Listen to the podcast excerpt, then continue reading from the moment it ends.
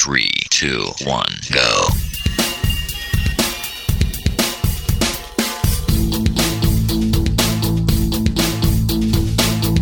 Enredando, la informática que se escucha.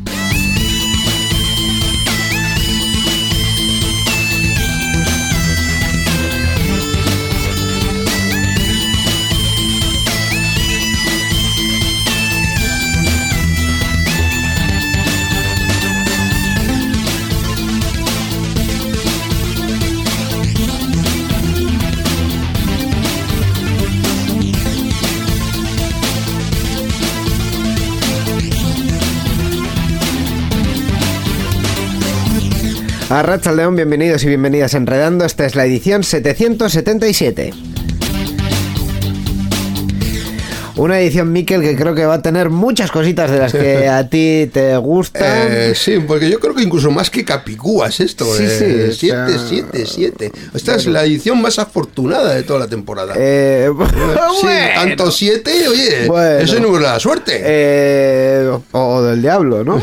no, es el, uno, uno menos. No, eso era el 6. Ay, ama. Ay, ama. Bueno, episodio que comenzamos, como se ve claramente, eh, nos estamos enredando bastante, Sí. bastante especialmente Hombre, yo hoy. eh, Es donde estamos y ya está, es lo que toca.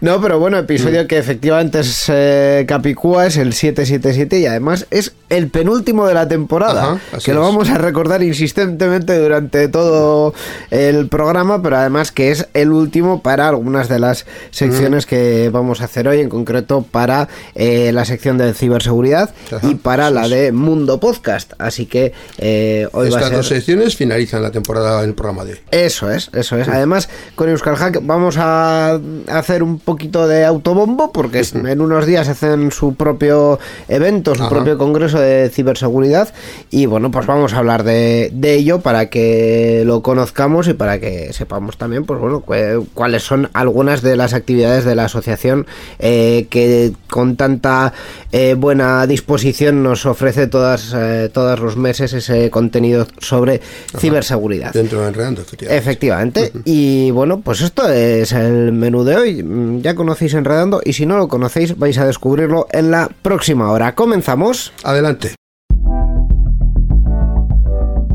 Participa con nosotros en Enredando. Envía tus mensajes al email oyentes@enredando.net o a través de nuestra página web en www.enredando.net. También estamos en Twitter. Sigue al usuario Enredadores. Esperamos tus comentarios.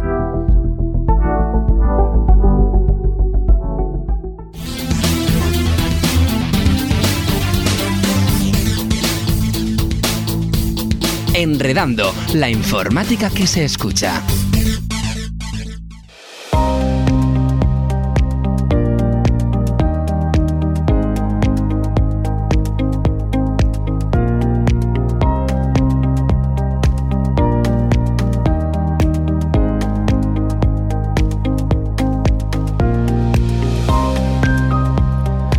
Pues como decíamos en la introducción, efectivamente este va a ser un programa de últimas eh, secciones. En este caso, el par de secciones que tenemos hoy pues van a ser las últimas de la temporada y en este momento nos toca la última sección de la temporada de eh, ciberseguridad que como siempre la vamos a compartir con los compañeros de la asociación Euskal Hack y en este caso, pues como en la anterior tuvimos solo a Robert, pues en este caso tenemos El- el relevo. a Miguel Ángel Arrachaldeón.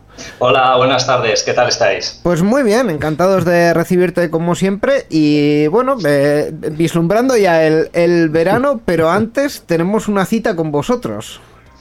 Pues sí, así es. En breve tendremos nuestro sexto congreso anual de Euskal Security Congress, que, que nada, como sabéis, llevaremos a cabo dentro de un par de semanas, el 23 y el 24 de, de junio, en, en el Colegio Mayor Olarain de Donosti. De ello vamos a hablar, precisamente vamos a dedicar esta sección a, a ello y para empezar con el tema nos interesa que nos cuentes eh, de dónde surge el Congreso Euskal Hack, eh, qué tipo de congreso hacéis.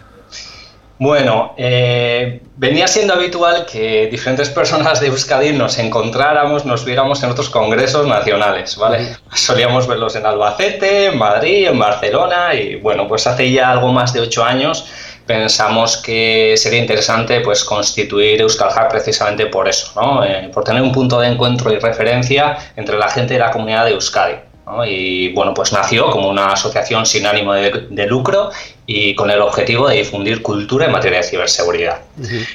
Euskal Hack, bueno, viene a ser un congreso reducido, sobre 200 personas, ¿vale? Donde cuidamos especialmente a los asistentes, algo que creemos que, que se pierde en congresos más grandes, ¿no?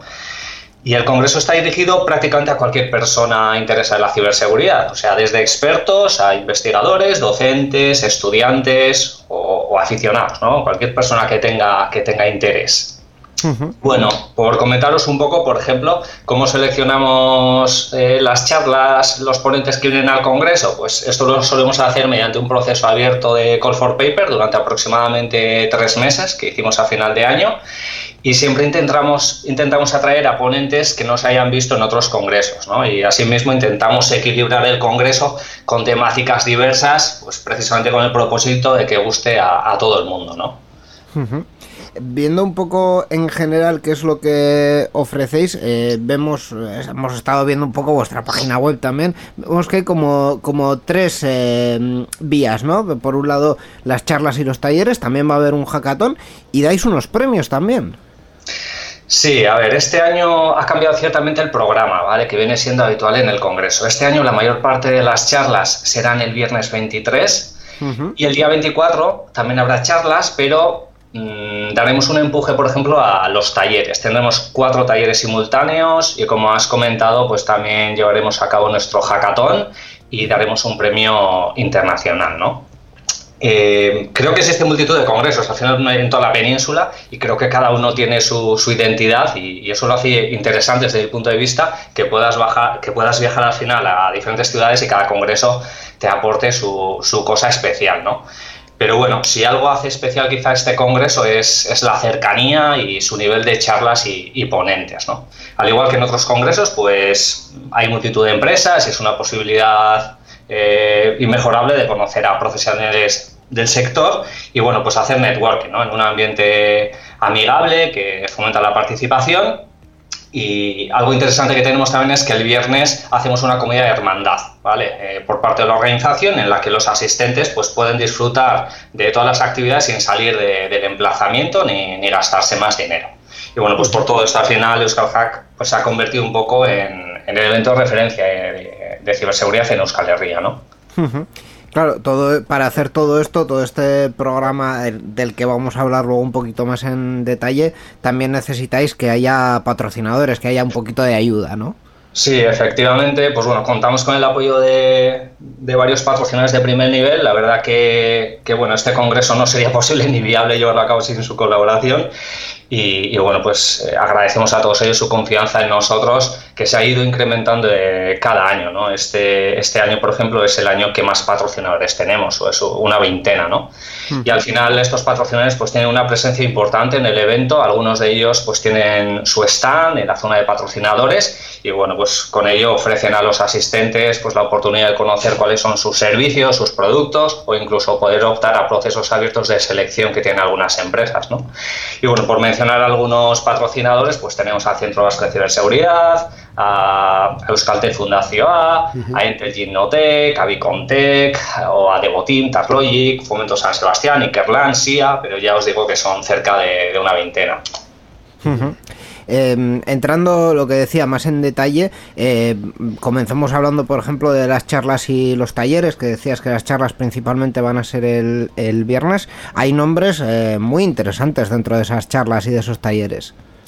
Sí, eh, por ejemplo, contaremos con la participación de varios ponentes internacionales, como es Daniel Gra o Pavel Zogner, no sé si os suena, pero es el creador del dispositivo de moda, el Flipper Zero, que compartirá pues, sus conocimientos y experiencias con los asistentes. ¿no? Y bueno, pues también tendremos ponentes menos conocidos que ofrecerán charlas por primera vez en un congreso, ¿vale? Creemos que también es importante apoyarles porque este tipo de congresos, pues al final ofrecen un modo de visibilizar el talento, ¿no?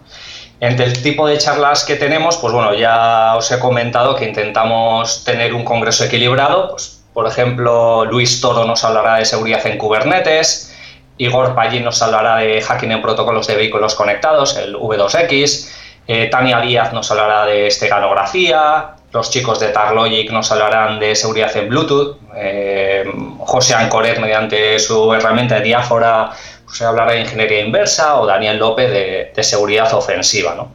Y luego, como ya habíamos comentado, pues tendremos también cuatro talleres que se darán el sábado y bueno, también son una, una, parte importante del evento, pues precisamente por la oportunidad que ofrecen en profundizar en temas específicos de la mano de, de grandes expertos, ¿no? como Andrei Brukovitsky, que dará un taller de análisis de malware con Cape Sandbox, Raúl Caro nos hablará de, de un taller de, de posexplotación con Kraken, eh, Alexis Fernández nos hablará de su herramienta Recon FTW para Sint o Jorge Escabias pues nos hablará de, de, diferentes maneras de acceder a una máquina remotamente y cómo gestionar las credenciales cacheadas. ¿no?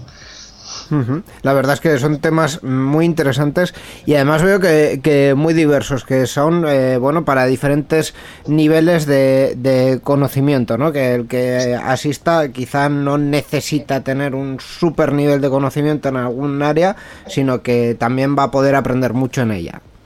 Efectivamente, al final intentamos hacer un congreso equilibrado precisamente por eso, porque, bueno, pues si tienes mucho nivel eh, pues para que no te aburras, pues tiene que haber al final charlas de, de, muy primer nivel y si eres una persona pues que acabas de empezar, pues también tienes derecho a escuchar charlas pues quizá un poco más dinámicas. ¿no? Más accesibles, eso, sí. eso es. Además, el, el sábado vais a dar vuestros premios, el Cyber Security Award. Sí, a ver, en el marco del Congreso se lleva a cabo una entrega en nuestro premio anual a la persona cuya aportación a la ciberseguridad en el último año pues haya resultado meritoria, ¿no? Para ello, la comunidad de ciberseguridad ya nos ha hecho llegar sus propuestas y nominaciones pues meses atrás, Y entre todas las recibidas, pues durante el Congreso premiamos con un galardón a, la persona cuya contribución consideremos más significativa. El año pasado, por ejemplo, premiamos al equipo de respuesta a incidentes de FireEye Mandiant por su actuación frente a SolarWinds, eh, uno de los mayores ataques a la cadena de suministro de la historia. Y bueno, este año no podemos revelar a quién se lo daremos, pero bueno, ya queda poco para saberlo. Entiendo que en las redes sociales cuando ocurra lo, lo, pondréis para que lo podamos ver también. ¿no? Eso es, eso es, así es. Uh -huh. Y ya para acabar el evento lo terminéis con un hackathon, además con un hackathon nocturno.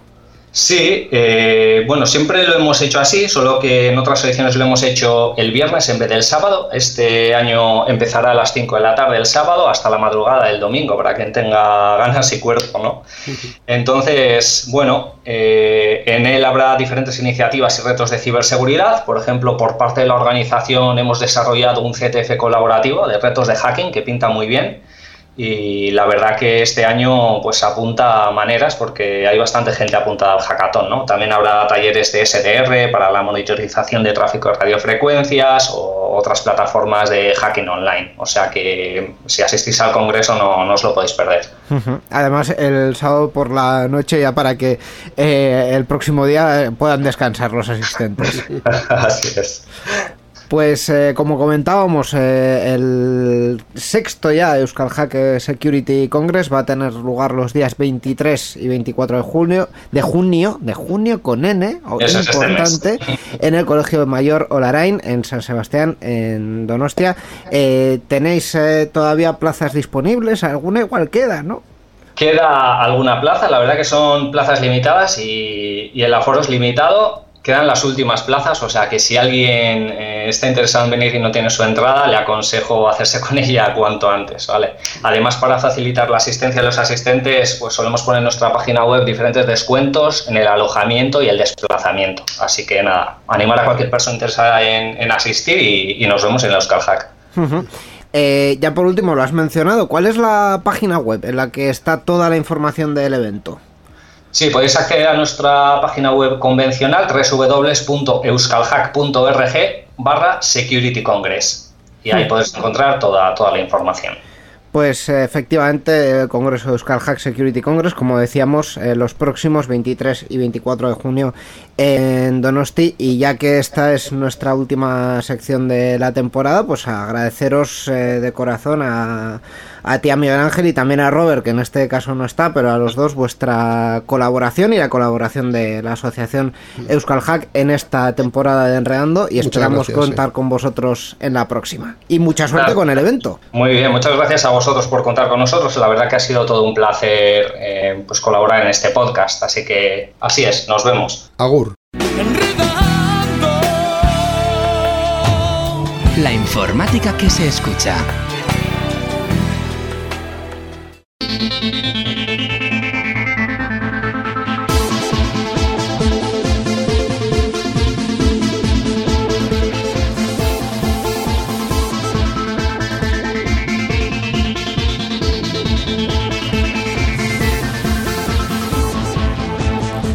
Pues como decíamos, continuando con los eh, últimos, eh, bueno, con las últimas secciones de esta temporada de Enredando, nos toca también en este programa hacer la última sección de Mundo Podcast, así que... Me, me has quitado mi frase, si es que lo digo yo, eso lo digo siempre yo. Ah, bueno, recapitulo, Vale, nos vale. toca la última sección de... Mundo Podcast. Y como siempre tenemos, eh, bueno, eh, puntualmente, como Sí, sí. marca el reloj, a Roberto al otro lado de la línea. Roberto Arrachaldeón.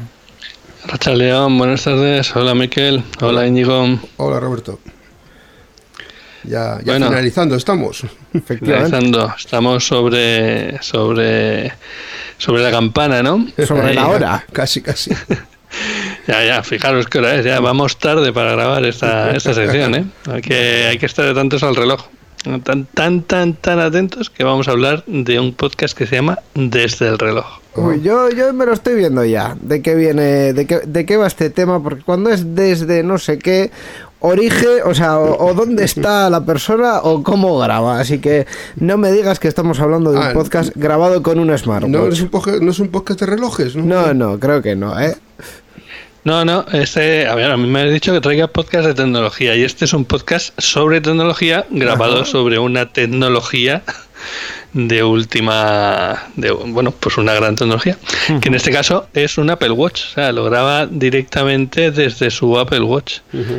Confiésame ahora mismo, Roberto, que ibas a decir última tecnología, pero luego has pensado que llevas un smartwatch desde hace casi 10 años.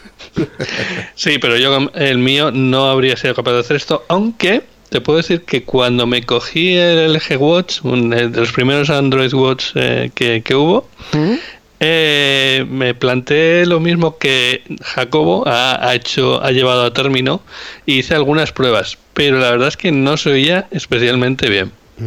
Bueno, eh, en este caso mm, sí se oye bien, ¿no? O sea, es eh, un podcast eh, eh, con su Si no- calidad de contenido y de continente. Sí, sí, si no os hubiera dicho que se graba desde el reloj, seguramente ni os hubierais dado cuenta. A lo mejor sí te puedes dar cuenta en el sentido de que Jacobo graba eh, en ocasiones desde donde le pilla. Eh, quiero decir, hay muchas veces que puede grabar sin ruidos y sin, y sin problemas, pero bueno, a veces eh, las inclemencias del tiempo pues se hace que entre algo de viento o similar. Y de la gente también, ¿no? supongo también. También, también, pero aún así, o sea, realmente es, es impresionante. De hecho, en su momento, en una ocasión que coincidí con Jacobo, le preguntamos a ver cómo grababa y nos dijo que se cruzaba la mano sobre el pecho, en plan, ¿habéis visto eh, la serie de, de anime esta de, de los, eh, de los seres humanos que se convierten en gigantes? Pues no me consta, no, pero, la verdad pero que no.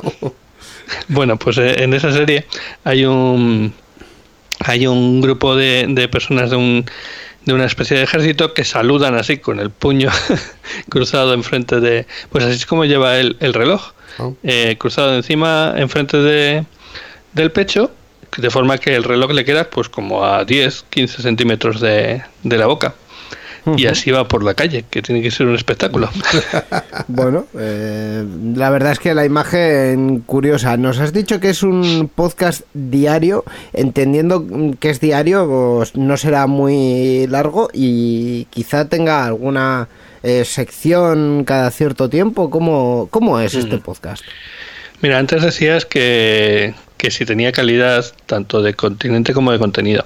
Y ya os he comentado lo del continente y de contenido tiene muchísima calidad. O sea, Jacobo es un tío que se... eh, bueno, A lo mejor es un señor.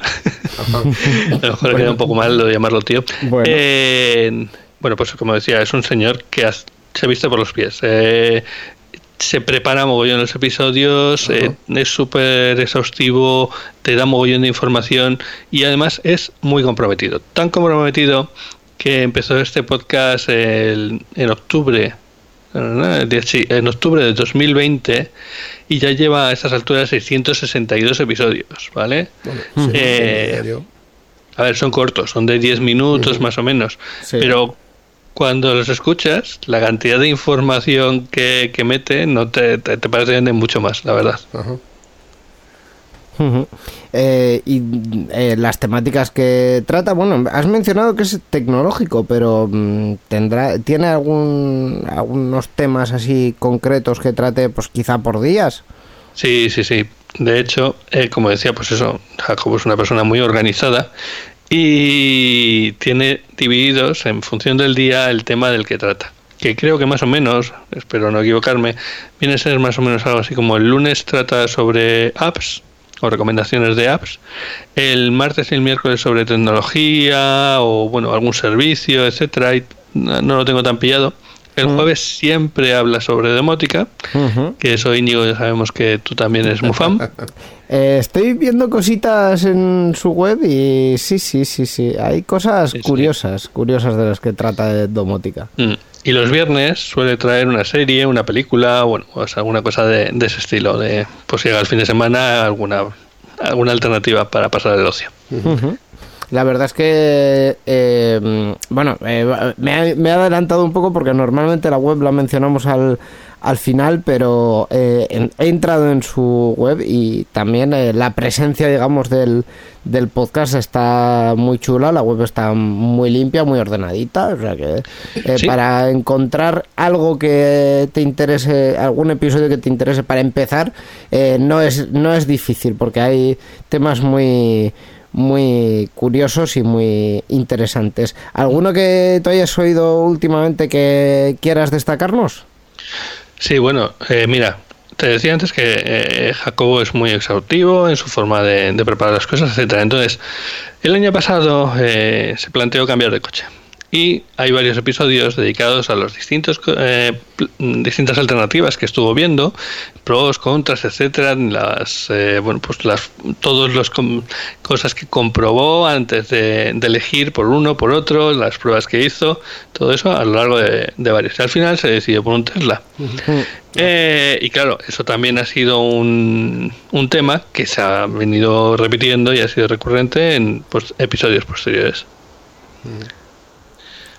Luego, otros episodios que sé que te van a encantar son los de Home Assistant. ¿vale? Home. Assistant o, o, en general, pero bueno, en particular en Home Assistant. Eh, por ejemplo, hace, hace muy poco explicaba cómo había configurado su Raspberry Pi, su Raspberry Pi para en vez de utilizar una micro SD utilizar un SSD y de esta forma pues que, que se alargara la vida ¿no? del, del dispositivo Sí. porque con los micro SDs es más habitual que eh, pues que a base de leer y, y escribir pues se acaben fastidiando al cabo de poco tiempo. Y luego otro tema al que dedico bastante tiempo es, por ejemplo, a los paneles eléctricos que ha puesto en su casa del pueblo. Pues desde cómo los eligió, la instalación, la compañía de, ele- de electricidad que contrató y cómo, cómo lo hizo, qué condiciones le daban. Incluso hizo unas cuentas de amortización que estuvo explicando en un episodio de, Sí. vale, pues me ha costado todo esto, con esto, con lo otro, y en estos años, pues ya me han estado amortizados, etcétera. Entonces, es casi como tener a un a un consultor a tu a tu servicio eh, que te explica súper detalladamente todas las cosas, ¿sabes? Pues- de hecho, el tema de los paneles solares eh, es un tema que yo le he dicho a mi suegro, oye, a lo mejor habría que mirar, ¿eh? que mira este chico cómo, cómo lo ha hecho. Pues sí, la verdad es que para, para aquellas personas que tienen la suerte de tener su propio tejado, no es una inversión eh, mm, eh, que, que- imposible, digamos. O sea, hoy en día es, es como para pensárselo. Eh, En cualquier caso, mm, tres temas, los que me has- la verdad es que los tres me han interesado, porque además son, son temas que están muy de moda, ¿no? Pues, el- tanto los vehículos eléctricos, la domotización como, como las energías eh, renovables, ¿no? Sí, sí. Y antes hablabas de su web, y es lo que decíamos, eh, Jacobo está en todas las plataformas, ahí en la web tienes todos los enlaces desde lo que puedes verlo. Y una cosa muy curiosa es que tiene implementadas las estadísticas de OP3. No sé si sabéis lo que es OP3.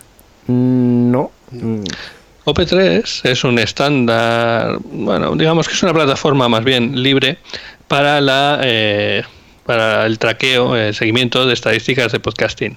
Sí. Entonces, desde su web hay un enlace en el que puedes ver las estadísticas de descargas y de escuchas de sus episodios, etcétera. Porque eh, OP3 te permite controlarlas, pero una de las cosas que tiene que tienes que tú que aportar a cambio es que tus estadísticas son públicas. Ujú.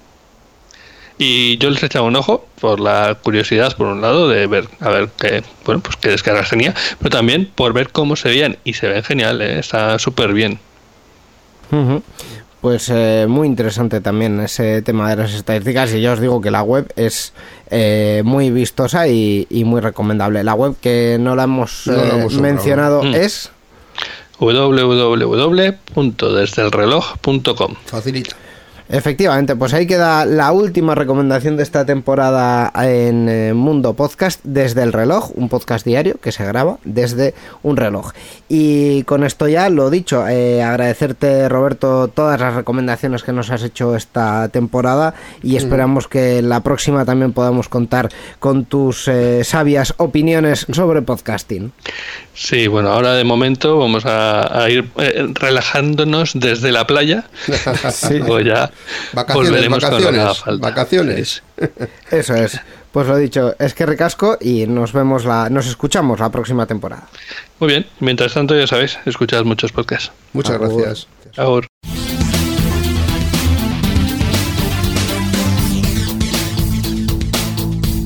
Enredando, la informática que se escucha.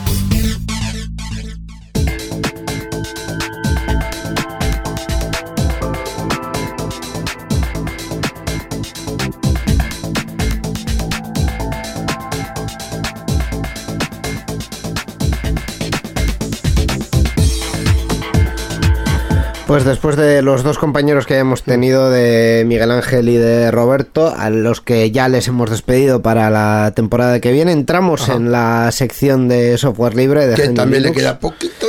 Esta tiene un partido más, más. una más, una más. Tiene eh, una más, como decía algún reggaetonero por ahí. Y en este caso vamos a hablar de Neurodebian, de una plataforma de software de neurociencia. Eso es, aquí en Enredando solemos abordar noticias e informaciones sobre lanzamientos y novedades relacionadas con proyectos libres y abiertos asociados principalmente a distribuciones, aplicaciones, juegos y sistemas útiles para usuarios comunes. Sin embargo, de vez en cuando nos gusta darle un espacio a aquellos proyectos libres y abiertos relacionados con el mundo científico y de alta tecnología, ya que estos suelen ser igual de importantes o más, solo que como es lógico suelen ser más conocidos por parte del personal del sector educativo universitario y del sector científico, médi- médico o tecnológico. Eh, por ello, en esta ocasión vamos a hablar de un genial proyecto científico libre y abierto llamado Neurodebian, como bien has dicho. Neurodebian proporciona una gran colección de software popular de investigación en neurociencia para el sistema operativo Debian, así como para Ubuntu y otros derivados eh, de esta distribución. Los paquetes populares incluyen, incluyen AFNI, FSL, eh, PyMVPA y muchos otros. En consecuencia, gracias a Neurodebian y a sus repositorios de paquetes y a los programas eh, desarrollados e incluidos, se facilita el conocimiento y gestión de las herramientas de dicho ámbito científico. Además, permite consolidar los esfuerzos de desarrollo de la neurociencia sobre una plataforma abierta e impulsada por la comunidad. En resumen, Neurodebian es uno de los muchos proyectos científicos que se apoyan en la filosofía y los desarrollos libres y abiertos del software libre, el código abierto y GNU Linux para lograr beneficios importantes para toda la humanidad. Por ello, sin duda, vale la pena apoyarlos mediante la difusión de su existencia e importancia para que sean más valorados y puedan conseguir más apoyos, miembros, colaboradores y usuarios que contribuyan para su expansión y mejora, cosa que es lo que necesitamos hacer desde aquí también. un, un programa, una distribución que principalmente... lo que Mm, es un proyecto, más que no es, un no es una distribución exactamente, es un proyecto de, que engloba un software que se integra dentro de Debian, menos una distribución como tal. Vale, es que claro, llamando Neurodebian he dicho Sí, no es una distribución, como tal, es un proyecto de un conjunto de software que se integra con Debian. Sí, de hecho, mirando eh, parte de la información, Sí. dicen que no, es, no son una distribución, Sí, eso es. efectivamente, pero sí que tiene herramientas muy interesantes para análisis de, de datos, sobre todo por lo que estoy viendo, de las que has comentado, Sí. de imágenes eh, cerebrales, de resonancias magnéticas, pues, eh, muy interesante para el ámbito de la, de la salud, sobre todo. Sobre todo la, la salud en relativo a la neurociencia, que es, es en lo que se centra. Por supuesto, esta información, como otras que hemos comentado, eh, lo que pues has hecho, tú, has hecho tú lo puede hacer cualquiera yendo a la página del club, donde va a estar también disponible, y efectivamente va a poner eso, que no es una distribución. Efectivamente. Y la página del club es... Eh, bueno, vamos a, hablar primero de lo que es el club, que es Eh, la sí, asociación mejor, en Vizcaya. mejor. El club es la asociación en, en Vizcaya de usuarios de GNU Linux que se dedica a promover el uso del software libre tanto en el ámbito público como en las empresas y usuarios particulares. Ahora vamos a la página. La página web es www.glub.biz,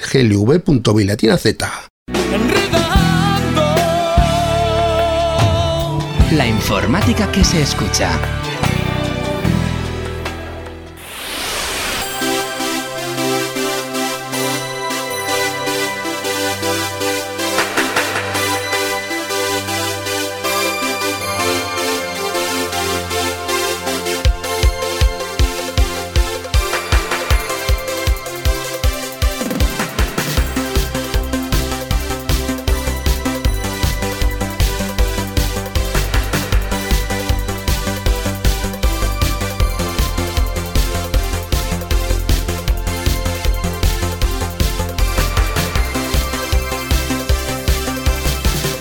Pues con esta noticia tan interesante que hemos eh, escuchado de GNU Linux, pasamos al resto de la actualidad tecnológica, eh, que Miquel ya te avanzo que va a pasar por una manzana, que vosotros no sois mucho de Mordida, manzanas. mordida. No soy mucho de manzanas, pero de ello vamos a tener que hablar.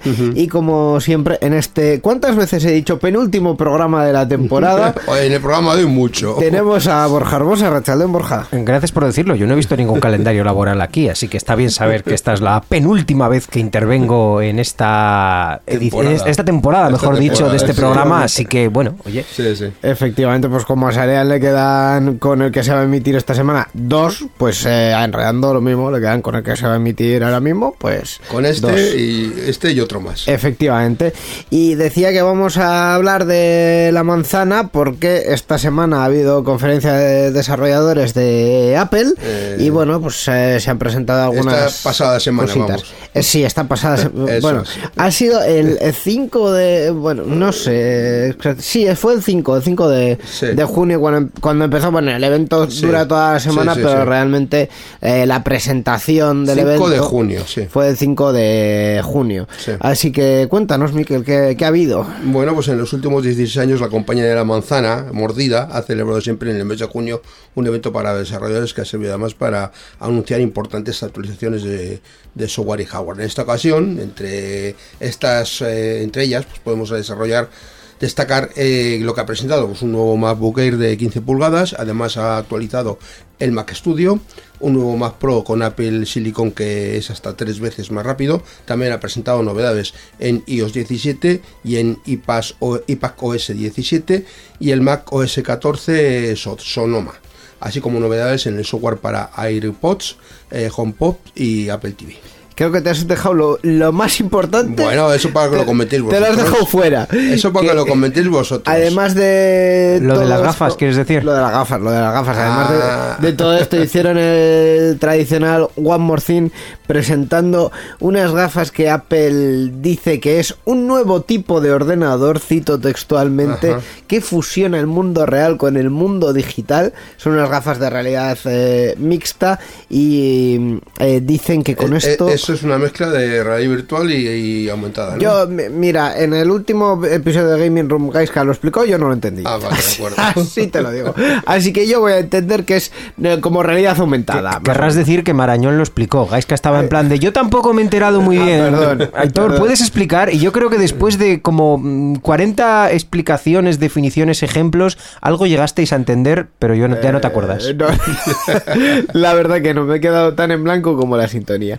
En fin, eh, el concepto que nos vende Apple al final eh, es, eh, a- aparte de su capacidad de esconder un cable en todas las fotos que han hecho de este producto.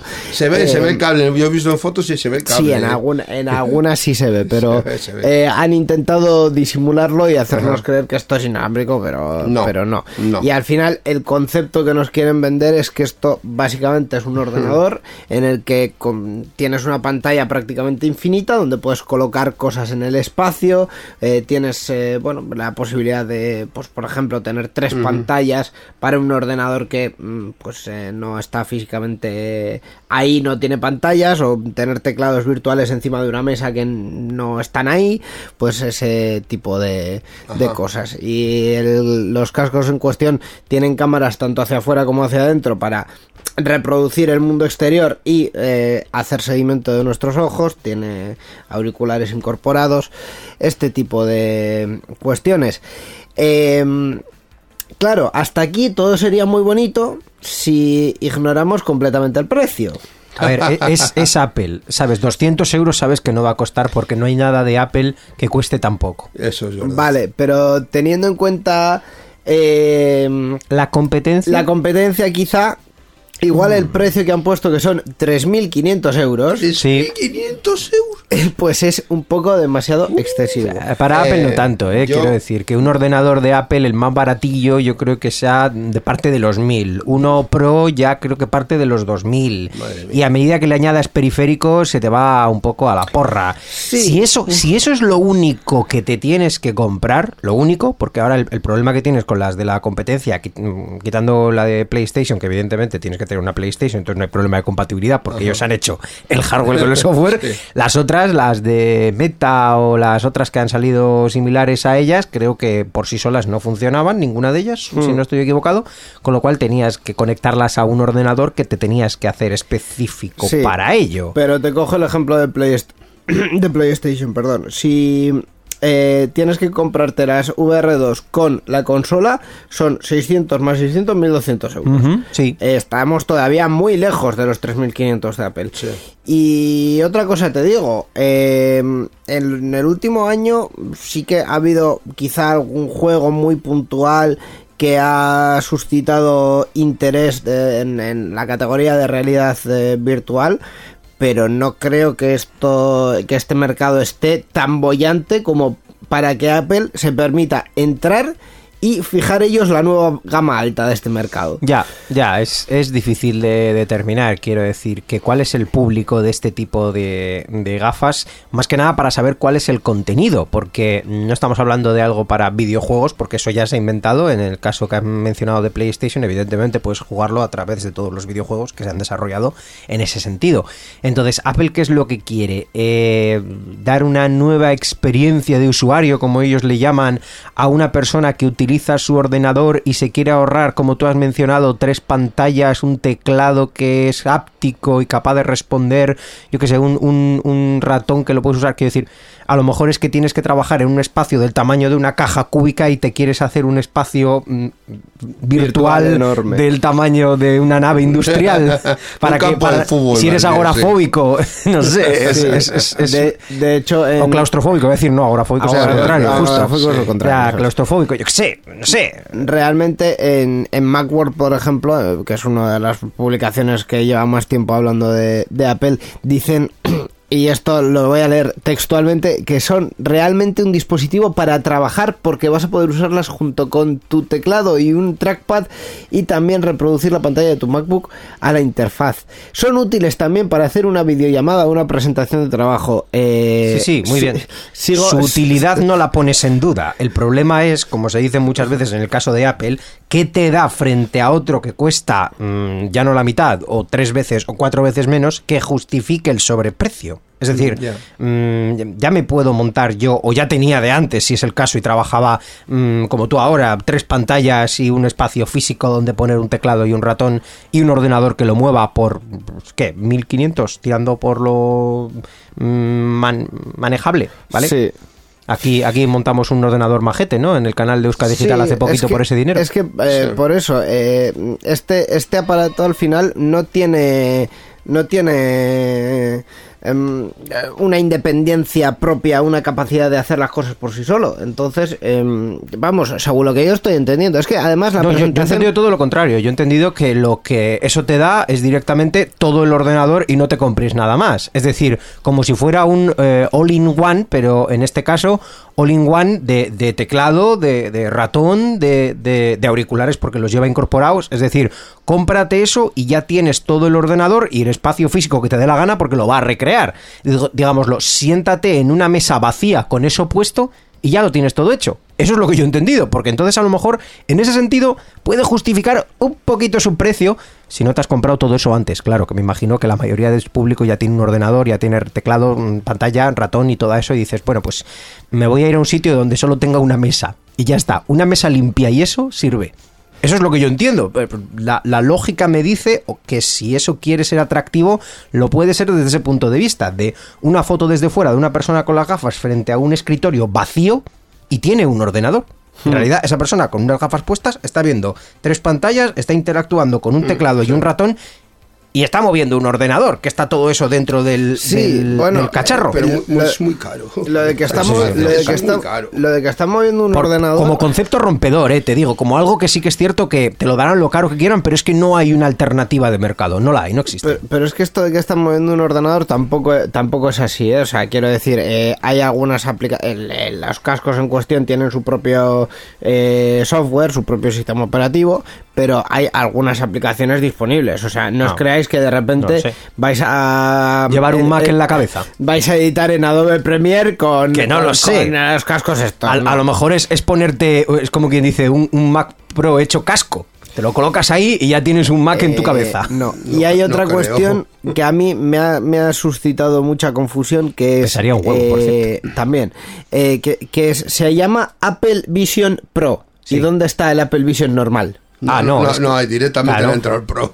Y ya No está. entiendo nada. Eh, eh, la palabra pro como concepto de marketing, de, yo qué sé, eh, Power Pro 3000, como si esto fuera la teletienda. Eh, compu hiper mega global. Global Net, sí, vicepresidente ejecutivo. Bien, espe- estupendo. Eh, no sé, es que no entiendo a dónde va. Yo sí que ha habido por ahí algún algún fan que ha sacado unas declaraciones de Steve Jobs en 2005 diciendo que cuando se invente esto será eh, básicamente, perdón por la grosería, la polla en verso. Está perfecto, pero eh, no entiendo no entiendo a dónde van. O sea, no sé no sé qué no sé si van a conseguir vender más de eh, mil unidades. Hombre, yo, yo espero que la estrategia de Apple no se base en reproducir declaraciones de Steve Jobs de hace 2005. Más que nada porque pueden acabar como Steve Jobs. Eh, sí, Sí. espere- esperemos que, que no, que, que haya un poquito más de innovación, pero la verdad es que yo esto no me lo ve- veía venir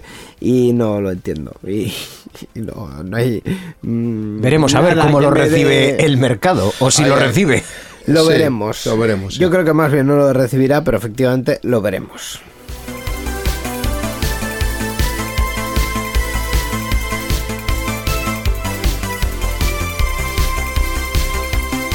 Y podríamos aplicar en este momento el dicho de el muerto al hoyo y el vivo al bollo, porque mientras Apple ha decidido abrir una nueva categoría de productos, Microsoft ha decidido que quizá Cortana ya está un poco añeja y que no, que ya hasta aquí, que para este año ya eh, se termina esto de Cortana. Eh, pues sí, Microsoft ha anunciado que retirará el soporte de su aplicación de asistente, virtual Cortana en Windows a finales de este año 2023 2023 y ha recordado que los usuarios pueden acceder a las nuevas funciones de productividad implementadas en Windows y Edge. Básicamente ChatGPT.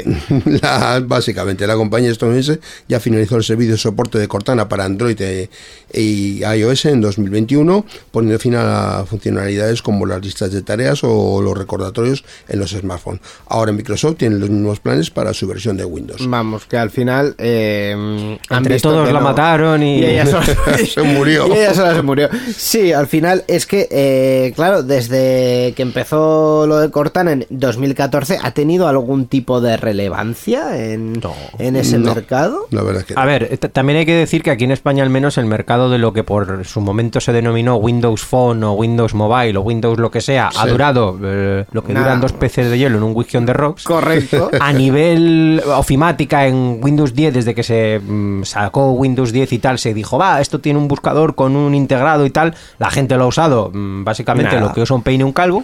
Bien. Y a partir de un momento determinado, que es cuando Microsoft da un giro en su estrategia, integra ChatGPT, in- lanza Bing Chat, o lo que conocemos ahora como Sí. Bing Chat, como ha dicho Íñigo, con el, con el sistema de ChatGPT incluido, que ahí es donde han tenido un poco el boom, pero en lugar de decir, no, bueno, esto lo va a tener, ha- han decidido como lanzar un producto aparte. Yo creo que Sí. también porque la imagen que tenía con Corta- Cortana estaba tan estaba devaluada muy- sí, sí. que han dicho, esto va a ser algo distinto. No es Cortana que mm, si la conoces es pa' mal y si no la conoces no me interesa. Vamos a sacar Bing Chat, que efectivamente Sí. lleva incorporada esa tecnología, y a partir de ahora este va a ser tu referente. Pídele lo que quieras, te va a buscar lo que sea, lo vamos a meter en todos nuestros productos, todo el paquete Office 365. Mm. o sea, lo que básicamente sea. un cambio de nombre. sí. Sí, efectivamente. Entonces, sí, sí, para huir de los acreedores. Entonces, básicamente lo que van a hacer definitivamente es, pues eso, persianazo y, con, y si nos preguntan por ella ni, ni la conocemos. No, no, no, Como dicen, si te he visto no me acuerdo. Cortana, Cortana Who. ¿Qué es eso? Eso ¿Qué es es. eso? ¿Qué es? ¿Qué es eso? Efectivamente. Eh, ¿Esto supone el, el primer clavo en, eh, en el ataúd de los asistentes de voz? ¿Sí o no? Buena pregunta. Pues no lo sé, la verdad, porque eh, depende de lo que decida hacerse con eh, ChatGPT. Yo creo que en algún momento ChatGPT tendrá que integrarse con algún tipo de síntesis de voz o asistente de voz, así que tendrá que reconvertirse como mínimo. Amazon, escúchame. Escúchame. Alexa No, Alejandra. Alejandra, Alejandra. es una basura. O sea, quiero decir, ca- y cada día peor. Entonces, por favor, integra algún tipo de asistente de inteligencia artificial. Lo harán, lo En harán. Alejandra. Ah, en lo harán. Alejandra para que mejores tú un poco o si no directamente cierra esa línea de producto porque, Haz, porque como no Microsoft y cámbiale del nombre. No sé, eh, vamos a vamos a mm, Sí. proponer algún nombre alternativo para Alejandra. Alejandra. Eh, por continuar la canción, Roberta. Roberta efectivamente. Ay, ay, ay. en fin eh, tampoco quiero decir eh, Microsoft tampoco le ha dado continua- continuidad al asistente de voz es decir todas las claro. herramientas que eh, habéis comentado no son asistentes de voz son otras herramientas de productividad Se dice en todas partes, Microsoft ha tomado una decisión fácil para ellos, porque Cortana no valía nada y no tenían nada que perder integrando el, el chat GPT en Bing Chat. Los otros lo tienen un poco más complicado porque sí que han tenido cierta notoriedad dentro del sector y un viraje Sí, tan gordo sí. no se pega tan fácil. Pues lo dicho, Cortana muerto, viva Cortana. Es lo único que podemos decir en esta situación. Y ya para terminar, Borja, una noticia que espero que suscite tu interés como reciente padre primerizo además, eh, que viene diciendo que ha habido unos padres irlandeses, para más señas, que han acordado una norma para prohibir que los menores utilicen smartphones hasta llegar a secundaria. Ojo. Eso, pues eh, padres y profesores de la ciudad de Greystones, en Irlanda, se han unido para establecer un código común que prohíbe el uso de los smartphones entre sus hijos hasta que estos alcancen la escuela secundaria.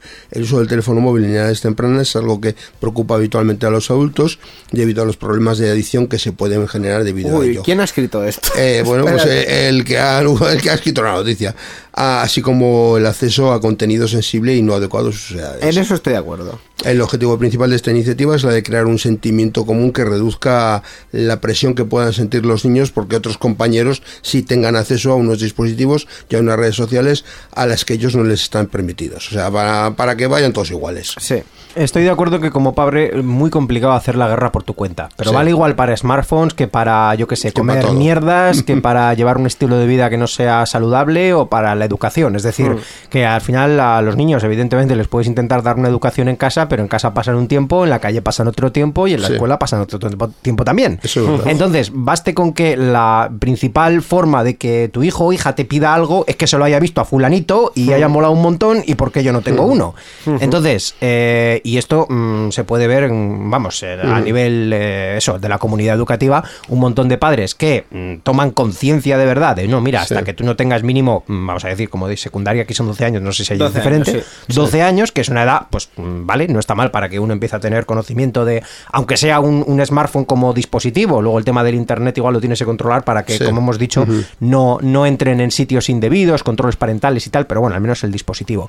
Y ya que lo que vean que con, yo qué sé, 6, 7, 8 años el compañerito de clase tiene uno y mira qué guay, mira qué tal, porque yo no tengo uno, porque yo no tengo uno, pues que se te puede hacer muy complicado. Sí, sí. Eso me recuerda mucho muy a lo de las madres, eso que decía, y si fulanito se tira por un puente, tú te tiras también. Tal cual, tal cual, solo Tal que en cual. este caso, Eso pues, nos decían a nosotros, que conste. Es que es igual, eso es más viejo que, vamos, Pues sí, toda ha la sido- vida. sí, ha sido toda la vida, con otros dispositivos, con otras cosas, pero ha sido de siempre. Así que como iniciativa, oye, pues eh, todo a favor. Eh, opiniones en general sobre el uso del smartphone en edades muy tempranas. Jope, es que eh, yo, claro, no soy especialista, yo tengo que decir lo que me han dicho a mí. Se supone que los niños no deben de estar todo el rato delante de las pantallas porque los atonta. A los adultos supongo que también, pero eso ya lo tenemos asumido. También se supone que tienen que comer sano, sin mucho azúcar, sin mucha sal, sin mucho picante, tal, tal, tal. Los adultos también se supone que también, pero ya tenemos asumido que ni de coña. Entonces es un poco como... mm, tienes que intentar llevarles por el buen camino por el que tú no vas.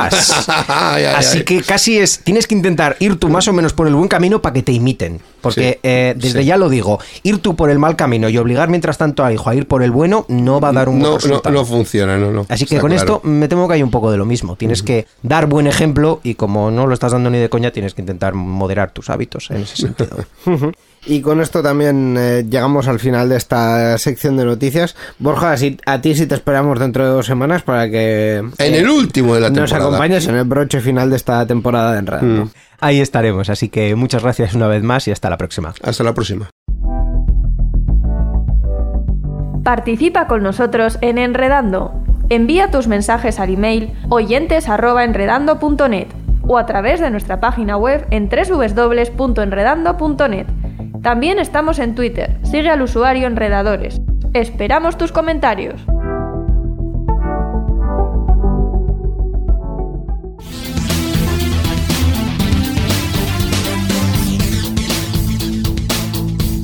Enredando, la informática que se escucha.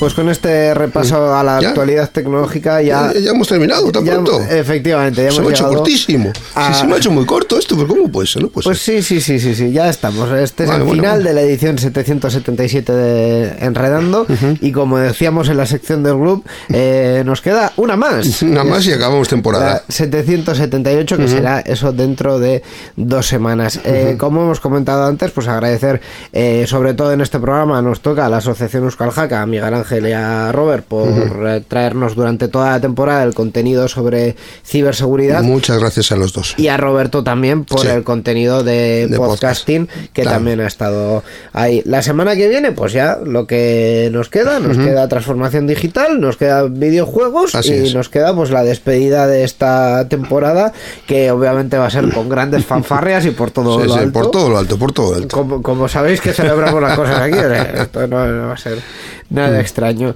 Mientras eh, nos despedimos con este track que ya está sonando, que es de la Guipuzcoa Counter 14, eh, que fue la edición virtual que se hizo de la Guipuzcoa Counter. En la- pleno 2020, o sea, hay que decirlo todo, claro, Sí, no, no se pudo hacer presencial. Y creo que ha sido la. No, no, no ha sido la penúltima, ha habido Mm. más, pero bueno. es- Este año no ha habido Guipuzcoa en Counter, eh, por cierto. Creo que no, ¿no? Ni Sí. tampoco ahora en Counter, así que estamos todavía esperando. La canción que estamos escuchando es Mm. Exile in a Modem, el autor es Aldebarán, y con esto nos despedimos hasta dentro de dos semanas, que será, como hemos dicho, la última edición de Enredando De la esta temporada. Eso es, hasta la próxima. Agur. Agur.